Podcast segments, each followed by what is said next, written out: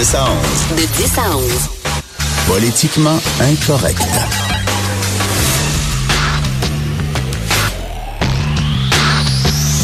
Cube Radio. Mercredi le 28 février, bon matin, bienvenue à Cube Radio. Mon nom est François Lambert et je suis en remplacement de maître Richard Martineau et vous écoutez Politiquement Incorrect. Ça a tiré fort à Washington et Ottawa hier, à grands coups de boulet, à grands coups de canon.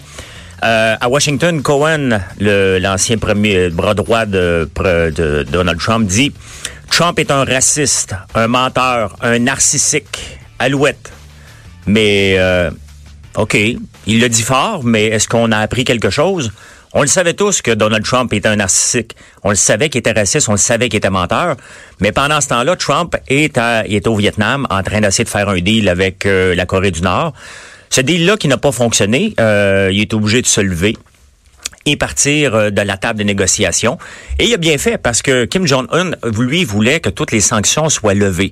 Et dans vie, des fois, il faut être un peu moins gourmand si on va avoir un, une entente, un deal à la fin.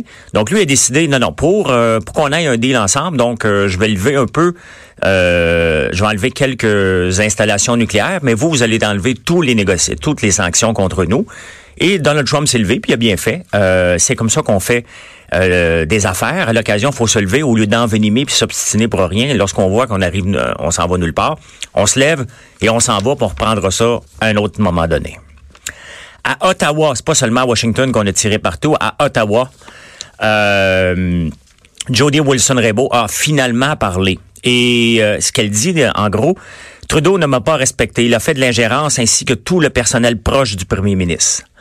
Encore là, on le savait. Euh, au moins, on l'a entendu. On l'a entendu de elle. Et ce qui est bien, c'est que c'est presque sans l'ombre d'un doute. Elle est arrivée documentée, presque jour, presque à l'heure, à la minute, à la seconde près. Elle a pu documenter ses affaires. Est-ce que c'est assez pour faire lever euh, les pattes à Trudeau, comme demande entre autres Andrew Scheer?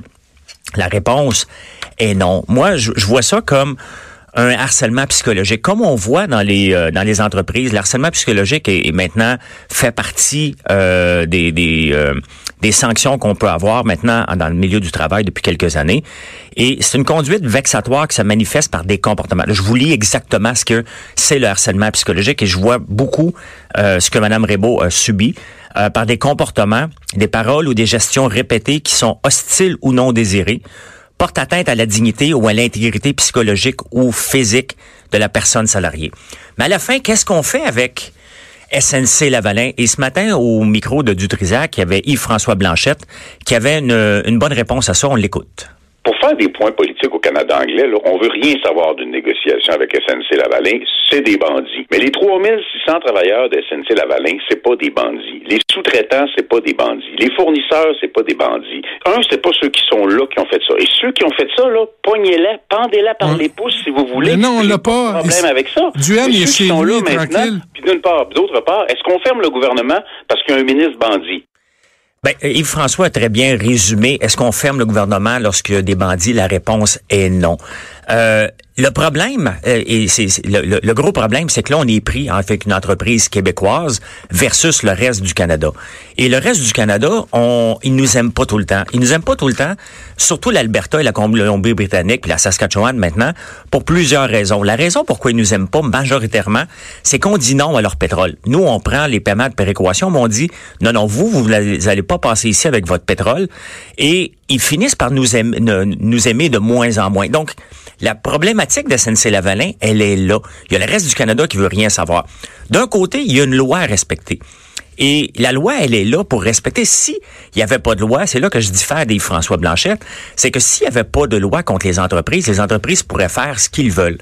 Et la loi, elle est là elle doit être respectée.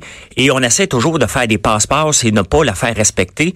Mais oui, il y a des individus derrière. Ces individus-là, oui, ils ont été protégés par l'arrêt Jordan. Ça a pris trop de temps au gouvernement. Mais il reste que, est-ce que l'emploi, les emplois de SNC-Lavalin sont perdus? Absolument pas. Les emplois ne sont pas perdus. Ils vont être récupérés par d'autres entreprises. Et peut-être que ça ferait du bien, justement, que on ait une autre entreprise avec une autre gérance. Quand même que les gens ne sont pas là dans l'entreprise. Ceux qui ont fait ça ne sont pas là. Il reste que c'est une culture d'entreprise qui a été maintenue pendant des années et c'est tellement gros que je ne suis pas certain que c'est complètement évaporé, cette culture d'entreprise-là de corruption. Et la beauté, c'est que le capitalisme, ici, a horreur du vide. Donc, si un trou créé, les contrats que SNC-Lavalin aurait fait, ça se peut qu'ils soient donnés à d'autres entreprises québécoises et les employés vont être récupérés. Ceci étant dit, on ne veut pas faire tomber SNC-Lavalin, mais il y a une loi à respecter, elle doit être respectée. Et là, je diffère. Cependant, on est en période électorale bientôt et le reste du Canada ne veut rien savoir qu'on donne un passe-droit au Québec. Donc, Justin Trudeau est pris complètement avec ça. Est-ce que Justin Trudeau va perdre ses élections euh, à cause de ça? Est-ce qu'il va être obligé de démissionner comme le demande Andrew Scheer? La réponse est non. Est-ce que ça va y faire mal un peu? Ben oui, ça va y faire mal un petit peu à Trudeau. Mais Trudeau est aimé encore. Trudeau paraît bien. Il y a une belle famille. Le problème d'Andrew Scheer, c'est qu'Andrew Scheer devrait euh, passer au moins une heure avec chacun des Canadiens. On, admettons qu'on est 30 millions, j'ai pas le chiffre exact. faudrait qu'il passe 30 millions d'heures pour se faire connaître de chacun des Canadiens parce que il mérite d'être connu. J'ai eu la chance ou l'honneur ou l'occasion, appelons ça comme on veut, de passer une heure avec Andrew Scheer. Et oui, il est à l'écoute. Oui, il est compétent, mais il n'a pas le charisme de, Justin Trudeau. Et c'est ce qui sauve Justin Trudeau. Et c'est ce qui va probablement le sauver, à moins qu'une qu'une une tempête euh, haute qui va sortir d'ici les élections. Donc, qu'est-ce qui va arriver de Trump avec la sortie de Cohen? Absolument rien. Qu'est-ce qui va arriver avec Trudeau? Absolument rien. Cette semaine, euh, hier, j'ai vu dans les journaux le Conseil supérieur en éducation qui veut enlever les notes de pourcentage à l'école. Ben oui. Donc, on veut préparer nos enfants au marché compétitif du travail en enlevant les notes. Donc, c'est comme si mon fils, je lui demanderais, bon, j'ai un fils qui s'appelle Alexis. C'est comme si je, je demandais Alexis, puis Alexis, comment ça va aujourd'hui? Ben, il dit, ça va bien. J'ai dit, puis ton examen, comment ça va? Ben, il me répond, ben, écoute, papa, j'ai fait l'examen, je me suis présenté, mais euh, je ne sais pas combien j'ai eu parce que c'est pas important. Ça me stresse trop d'avoir une note. Euh, ça se passe pas comme ça parce que ces gens-là, à un moment donné, ces jeunes-là, on doit les préparer aussi au marché du travail.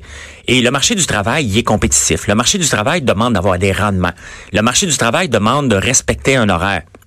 Quand même qu'on vit dans une nouvelle avec des milléniaux qui on, est plus flexible dans les horaires et reste que chaque entreprise, pour être productive, doit mesurer ses employés, leur donner des objectifs et on doit faire la même chose avec nos enfants. Donc, de donner une note A, B, C ou D ou ne pas leur donner de note en pensant que ça va se passer comme ça, euh, ça se passe pas comme ça. faut regarder le problème ailleurs. Bien oui, ça crée de l'anxiété. Ça crée de l'anxiété se présenter à une entrevue. Ça crée de l'anxiété aussi être obligé de livrer la marchandise un lundi matin alors que tu as peut-être eu un mauvais week-end. Mais faut préparer nos enfants aussi dans cette optique-là. La place des festivals à Montréal, quel endroit merveilleux. On crée un endroit pour des festivals et euh, afin de favoriser, afin que ça soit plus facile. Puis il y a des restaurants qui s'installent un peu partout parce qu'avant, la place des festivals, c'est un peu un trou dans le centre-ville.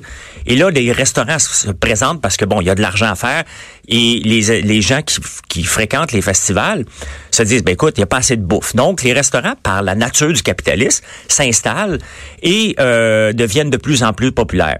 Mais qu'est-ce qu'ils font les, les, les, différents festivals de jazz, festivals juste pour? Tout le monde se rejoint ensemble et disent Oups, on vend moins de bière, on vend moins de frites maintenant.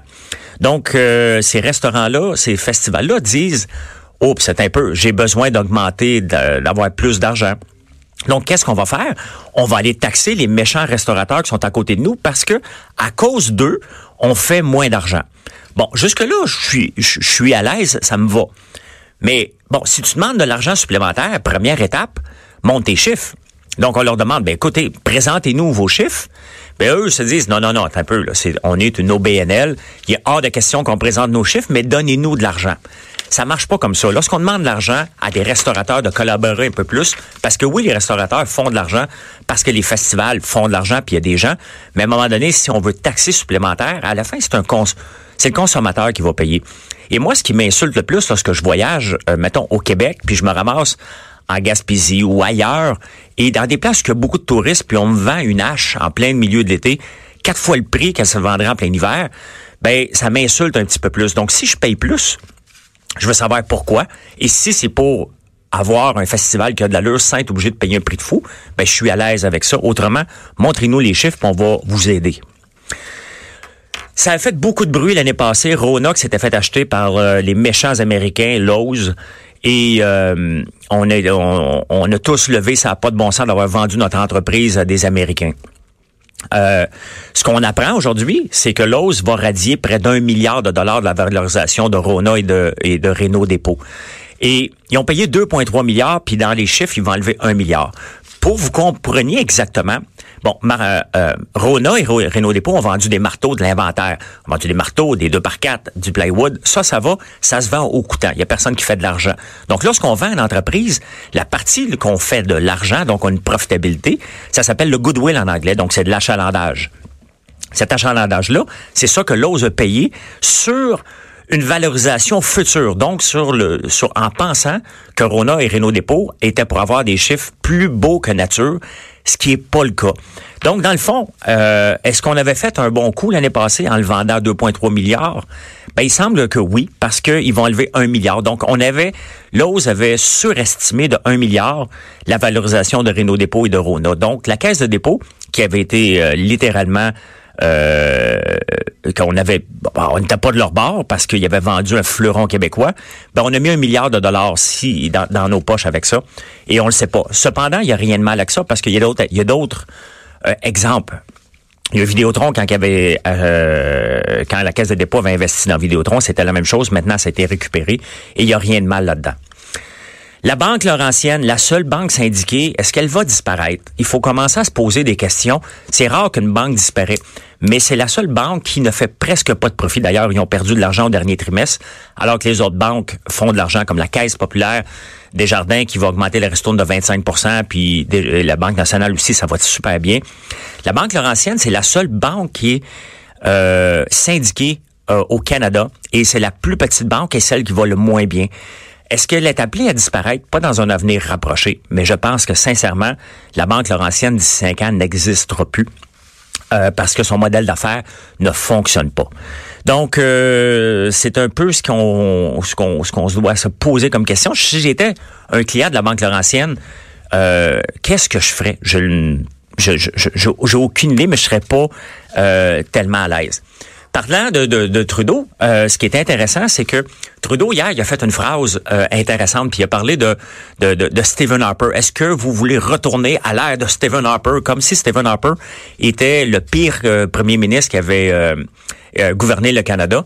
Mais ça a passé inaperçu. Mais la semaine passée, il y a eu un sondage qui est sorti par Léger, et Stephen Harper, au Canada anglais, récolte 24% du meilleur premier ministre de l'histoire du Canada.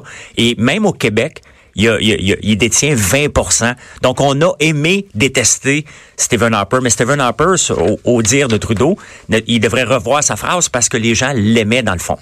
Donc, voici comment j'ai vu l'actualité aujourd'hui. Vous écoutez Politiquement Incorrect avec François Lambert.